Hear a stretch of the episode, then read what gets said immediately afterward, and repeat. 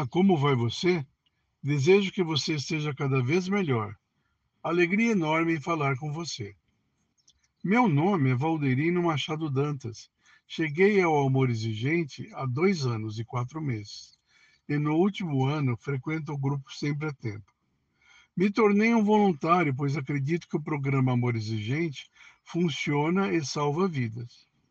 Estou aqui hoje para falar sobre o terceiro princípio básico do amor exigente. Esse princípio é protetor, nos traz a mensagem sobre os recursos são limitados.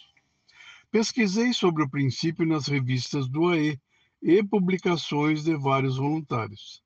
Precisamos aceitar que não somos uma fonte limitada de recursos. Para isso, devemos avaliar e conhecer os próprios limites físicos, emocionais e econômicos, sabendo que nosso amor, maturidade e disposição vencem quando aprendemos a ceder e compreender os limites dos outros. Algumas palavras-chave nos chamam a atenção nesse princípio. Limite. No âmbito pessoal, é o ponto que não se deve ultrapassar, sob o risco de se desviar das reais capacidades que se tem, construindo uma falsa ideia de si mesmo. Superação. A existência do limite traz consigo o conceito de superação, pois muitas vezes ele é o ponto que instiga a nossa criatividade a encontrar alternativas na solução dos problemas. A aceitação. A aceitação de um estado de coisas que não permite mudança faz-nos humildes e fortes no trato com a frustração. Por outro lado, nos estimula a elaborar novos planos e a seguir outros rumos. Estamos na terceira semana, portanto, vamos refletir sobre esse princípio básico com enfoque no eu e a sociedade. Como que a sociedade vê que os recursos são limitados? Estamos ajudando a comunidade no, no que se refere aos recursos limitados? Saindo de dentro de nós, ajudamos alguém do grupo ou da comunidade a reconhecer suas limitações? Acreditamos que podemos fazer alguma coisa para realmente ajudar a comunidade em suas limitações? A limitação de recursos pela sociedade faz parte de nosso dia a dia. Devemos buscar todas as possibilidades de ajuda para uma melhor qualidade de vida. Consciente de que, se aceito e respeito os meus próprios limites, ensino aos outros a me respeitarem e a se respeitarem também. Com quais ações posso contribuir para com a sociedade? Nossos limites passam por crescimento, estratégia e superação. Sentimos limitação e devemos refletir, repensar atitudes. Partindo assim para uma lucidez mental, devemos sentir o reconhecimento de nossas reais possibilidades. Pé no chão. Sim ou não? Por que não os usar? Ao aceitarmos nossos limites, evoluímos como pessoas. Pare é um sinal de alerta. Parar antes que o pior aconteça. Buscar novas alternativas é a chance de trabalhar a aceitação dos seus limites e do outro. A percepção de que os recursos são limitados nos torna mais tolerantes. Ressaltando, somos gente, não somos super-heróis. Como gente que somos, nossos recursos materiais, físicos e emocionais são limitados.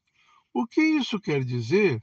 Quer dizer que gente erra, acerta, fica cansado, com raiva, doente, triste, alegre, fica sem dinheiro. Gente não tem resposta para tudo, não pode tudo. A noção do limite é uma diretriz que nos ajuda a encontrar o caminho a ser trilhado. São os limites que criam as regras protetoras, que demarcam o que pode e o que não pode, o sim e o não nos tornam preventivos.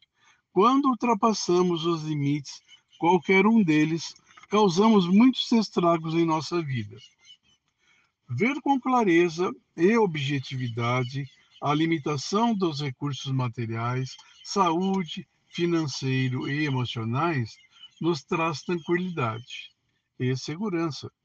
Esclarecer até onde se pode ir, ressaltando os benefícios dessa limitação, é extremamente salutar. Não podemos tudo, somos limitados.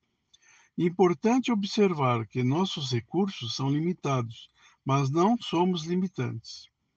Quando reconhecemos que os nossos recursos são limitados e que isso é um fator de proteção e não de derrota, passamos a ter menos desgastes emocionais, físicos e financeiros. O limite não é algo fixo, e por isso mesmo a grande vantagem de se conhecer o próprio limite não é apenas saber até onde posso ir, mas desco descobrir o que fazer para ampliar o limite, aumentando o potencial realizador. Não é possível não ter limite, mas é possível trabalhar para que o limite obedeça à nossa vontade, ao nosso pensamento racional, aliado às nossas melhores emoções. Quando não admito as limitações dos meus recursos, passo a não ser honesto comigo mesmo. Minhas ideias, palavras, passam também a não coincidir com o que aprendo no amor exigente. Aqui podemos encaixar também nosso terceiro princípio ético, o qual prediz ser fiel, honesto e verdadeiro na vivência e transmissão da proposta do amor exigente.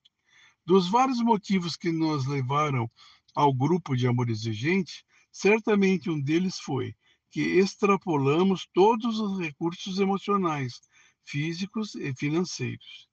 E o pior de todos é que podemos desencadear toda uma desordem na nossa vida, sem dúvida alguma.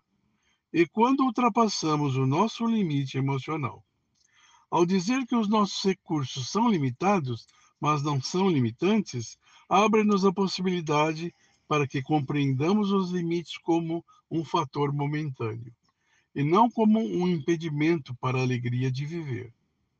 O limite de hoje deverá servir de motivação para que amanhã seja motivo de vitória. Lembre-se, se estiver lutando contra algo mais forte que você, não lute sozinho. Convide Deus. Um abraço.